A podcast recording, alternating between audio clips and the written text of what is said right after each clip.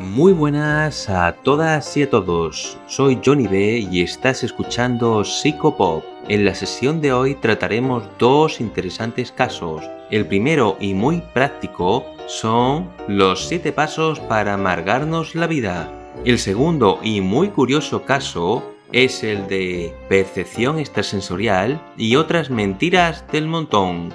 Aquí comienza Psicopop.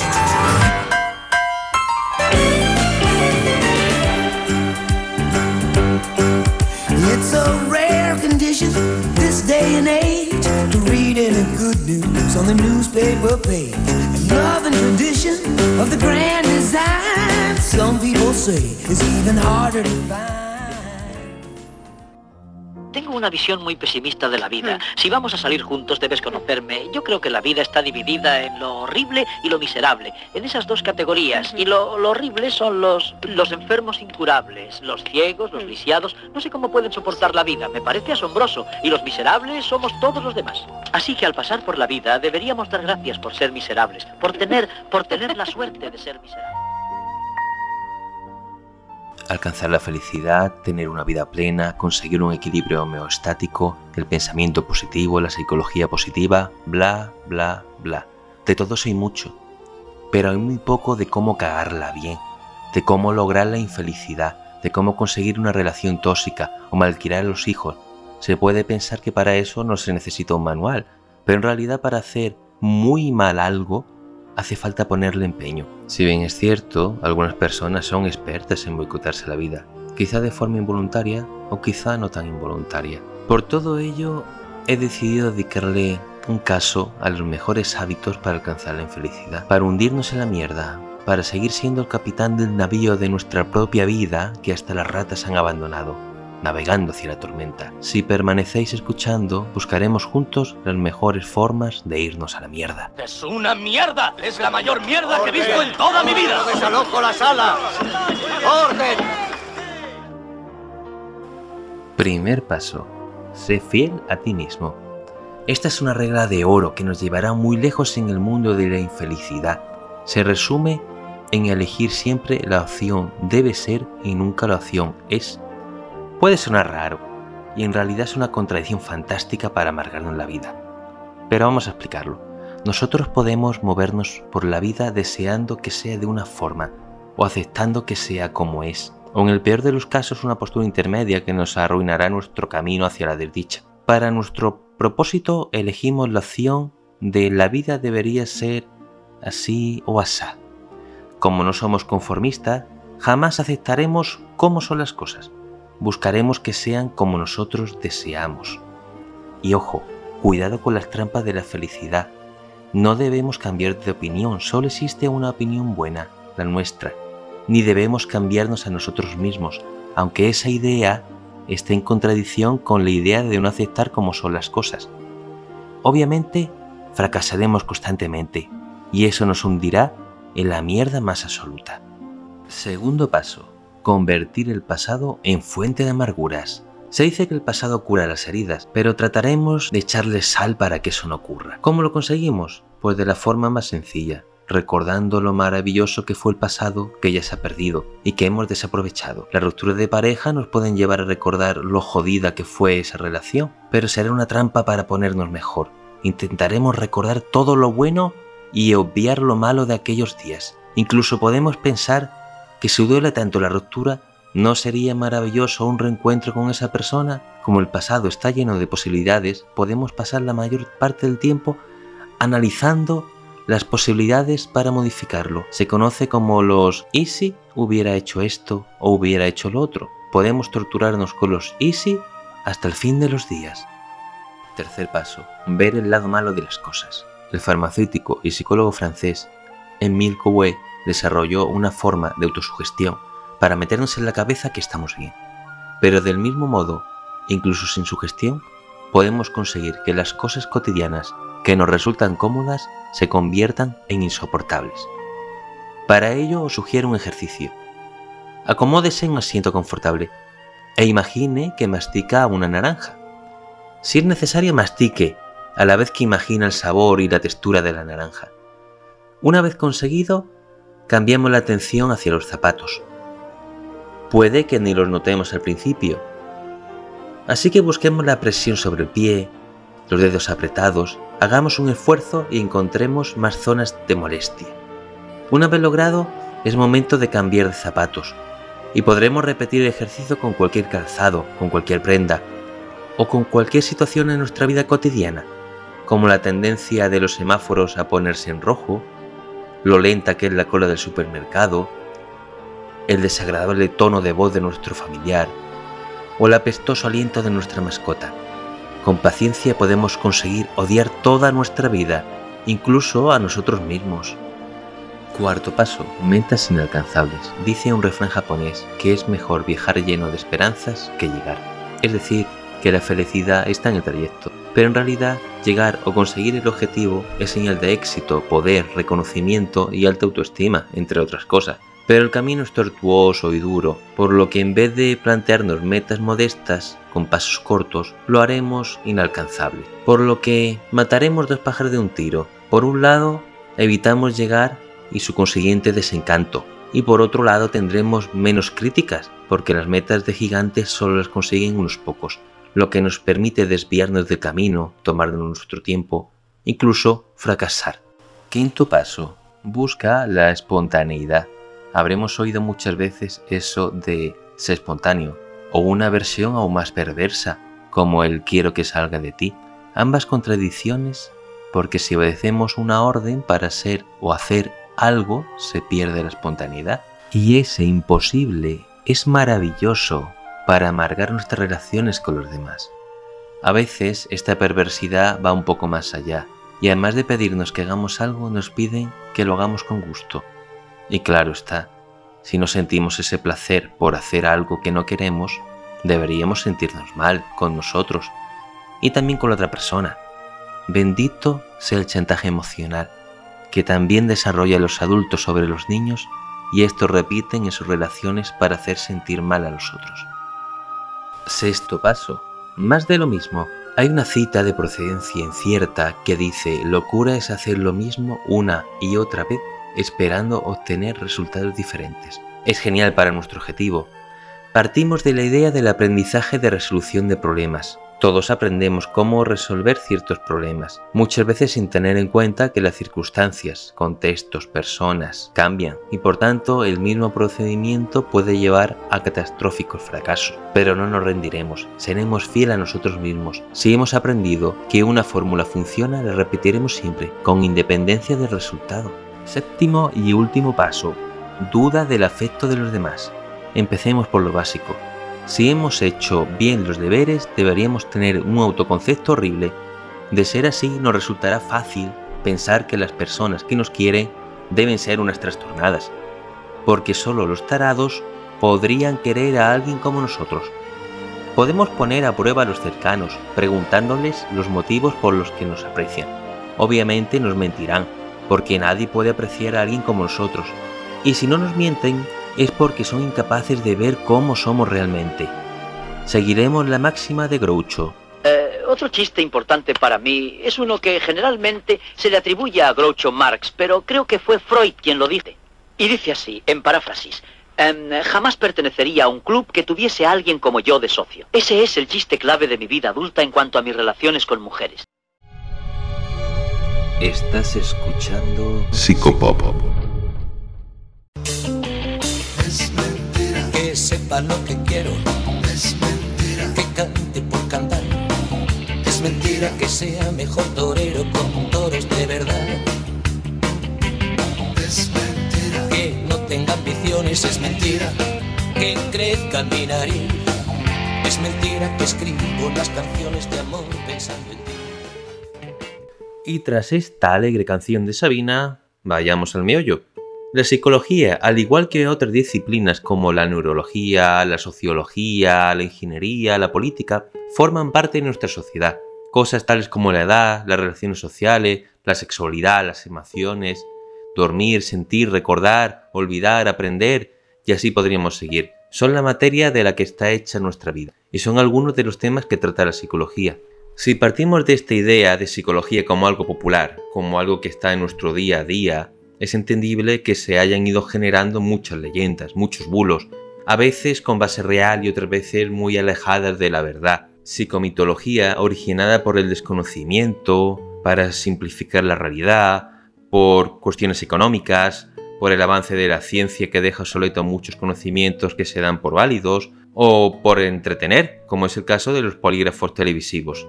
Ahora buscaremos la verdad de algunas de esas leyendas. ¿Quieres respuestas? Creo que tengo derecho a ¿Quieres ellas. respuestas? ¡Quiero la verdad! ¡Tú no puedes encajar la verdad! Era Jack Nicholson en Algunos Hombres Buenos. Nosotros vamos a intentar soportar la verdad. Empezaremos preguntándonos qué causa esos mitos. Tú dímelo, dímelo. Vale, Enrique, te lo digo. Verás, uno de los primeros aprendizajes que recibimos de nuestros padres, abuelos y maestros y que no nos cuestionamos es el de los refranes o proverbios, que se cuelan en nuestra memoria desde niño, sin pasar por un filtro crítico. Son mensajes breves con un propósito didáctico, moral o filosófico. Algunos de ellos son los opuestos atraen, la letra con sangre entra, agua pasada no mueve molino, amores reñidos son los más queridos, el lloro de la mujer no es de creer, el que sigue la consigue. Todos ellos son falsos. Las investigaciones demuestran que la gente se siente atraída por los más parecidos a sí mismo, que el aprendizaje asociado al sufrimiento puede derivar en que se evite seguir aprendiendo o cogerle asco a alguna materia, que el pasado es fuente importante de traumas y problemas que viven en el presente, que las riñas de pareja no son por amor, que las mujeres mienten tanto como los varones, y que la obsesión por conseguir una meta puede ser perjudicial e incluso enfermizo. A caballo regalado no se le mira el diente. A la yegua regalada se le sigue la corriente. que le den, que le den, que le den al refranero.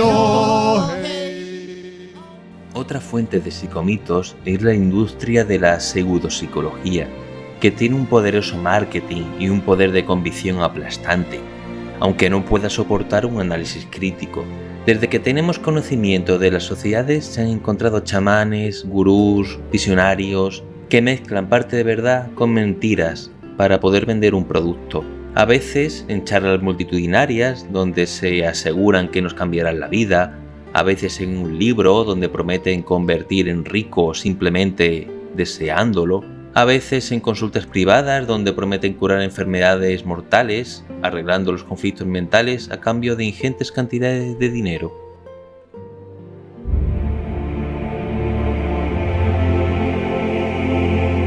A lo largo de la historia, todas las grandes mentes, todos los grandes líderes, todos los grandes triunfadores han tenido algo en común. Por fin podemos desvelar el gran poder de la verdad. Este secreto te da todo lo que quieras. Felicidad, salud y riqueza. Puedes tener, hacer o ser todo lo que quieras. He visto milagros en la vida de las personas, milagros económicos, milagros de curación, curación mental, mejora de relaciones. Y todo eso pasó porque sabían cómo aplicar el secreto. Hemos escuchado una propaganda del libro y película El Secreto, una sarta de chorradas que igualan a gente tan variopinta como Beethoven, Thomas Jefferson, Einstein, los templarios, la Iglesia Católica, sorprendentemente también aparecen Aladino y su genio, incluso el rey Midas convirtiendo en oro una estatua. Y aunque parezca tan absurdo, es un éxito, y muchos conferenciantes de autoayuda lo mencionan y lo incluyen en sus técnicas. Este marketing audiovisual nos sirve para enlazar la idea de que el cine, las series y en general los medios de comunicación también son una importante fuente de mitos psicológicos, principalmente relacionados con las enfermedades mentales, procurando una visión extrema, falsa o cómica de la enfermedad con el fin de que se ajuste a la intención del entretenimiento, como en el caso del autismo, donde los personajes que lo padecen suelen tener capacidades por encima del resto de los mortales, pero en realidad solo un pequeño porcentaje de autistas tienen el llamado síndrome del sabio. Lo podemos comprobar en la película Rayman. ¿Prestas atención? Sí, ¿Te estás fijando? sí, Te estás fijando, ¿verdad, Ray? sí, han caído al suelo. Sí. Bien, ahora Al suelo. dime qué me queda. Dos Jotas, un 8, un rey, un 6, dos ases, un 10, un 9 y un 5. Un 5. Sí. Eres un tío fenómeno. Algunos de los mitos sobre psicología son usamos solo el 10% de nuestra capacidad cerebral. Este es un mito muy extendido, incluso entre los estudiantes de neurociencias. Es falso, porque todas las investigaciones ponen de manifiesto que cualquier pérdida de una zona cerebral, sea por traumatismo, por estirpación o por falta de oxígeno, tiene consecuencias funcionales. Además, se ha comprobado con las técnicas de análisis de actividad cerebral, como la tomografía SHARE computerizada, la tomografía por emisión de positrones o el electroencefalograma, nos indican que la mayoría de las tareas como la atención, la percepción, la motricidad o tareas como recordar genera una activación en todo el cerebro. Si bien es cierto que determinados procesos cerebrales se pueden potenciar con entrenamiento, como ocurre con los expertos en ajedrez, pero eso no quiere decir que usen más porcentaje cerebral, sino que lo utilizan de una forma más eficaz para resolver determinados problemas. Otro mito es el de la percepción extrasensorial existe y los gobiernos la utilizan.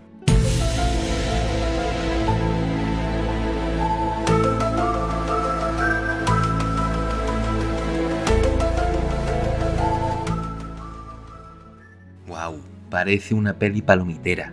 No me extraña que esta idea pueda cuajar en tantas personas, incluso en el mundo científico. Estas afirmaciones se envuelven de un halo misterioso, mezclando civilizaciones antiguas, supuestas leyes universales y un lenguaje científico, un cóctel muy atractivo que muchos deciden tomar. Aunque sea un decorado de cartón piedra carente de sustancia y de realidad, Indaguemos un poco en todo esto. La percepción extrasensorial fue un término acuñado por el explorador británico Richard Barton en 1870. Pero avancemos en el tiempo 100 años y vayamos a Estados Unidos, cuyo presidente Richard Nixon en 1972 decidió gastar 20 millones de dólares en el programa Stargate para estudiar la habilidad de los videntes remotos y así adquirir información militar de la Unión Soviética que por aquel entonces era el principal enemigo del imperialismo norteamericano. Para ver si funcionaba, daban unas coordenadas donde había un documento, una persona o un objeto que el vidente debía localizar y aportar datos. Finalmente el programa se suspendió en 1995 porque no generaba información útil. A pesar de la falta de resultados que el proyecto se diera durante 23 años nos indica de lo fuerte que es esta creencia. La percepción extrasensorial también se apoya en los atajos que utiliza la mente para resolver los problemas, también llamados heurísticos. Uno de ellos es el sesgo de confirmación, que es la tendencia a buscar, identificar o recordar los sucesos que confirman nuestras creencias y a olvidar u obviar aquellos que no lo hacen. De esta forma las casualidades ya no lo parecen, parecen cosa de magia o de algún misterio cósmico para ejemplos, las investigaciones que utilizan la técnica Gansfeld, consistente en generar un estado de aparente aislamiento sensorial a una persona que actúa de receptor y que debe acertar el tipo de estímulo que está recibiendo otra persona que actúa como emisor. Posteriormente se le ofrece al receptor una serie de posibilidades para que decida cuál cree que ha visto al emisor. Por tanto, con un 25% de probabilidad estadística de acierto. ¿Y qué resultados dan estos estudios tan peculiares de telepatía? Pues algunos dan porcentaje de acierto por encima del 35%, lo que nos indicaría que no aciertan por azar. Pero aquí llega el chasco. En los metaanálisis de los estudios más recientes, un metaanálisis es una revisión de decenas de estudios similares. Nos indican que los aciertos son estadísticamente azarosos, 25 o menos de porcentaje de aciertos y por tanto son normales. Esto es solo un par de gotas en el océano de la mitología psicológica. Podríamos desgranar otros mitos como el de la memoria humana tiene el potencial para recordarlo todo como una videocámara, la mayoría de las personas pasa por una crisis a los 40 o a los 50, poner música de Mozart a los gestantes mejora su inteligencia, o se puede aprender mientras se duerme, pero eso será en otro programa. Y hasta aquí nuestro segundo programa. Espero que les haya gustado, que puedan ser muy infelices, que puedan generar algún nuevo psicomito y que tengan muy buena salud mental. Se despide Johnny P.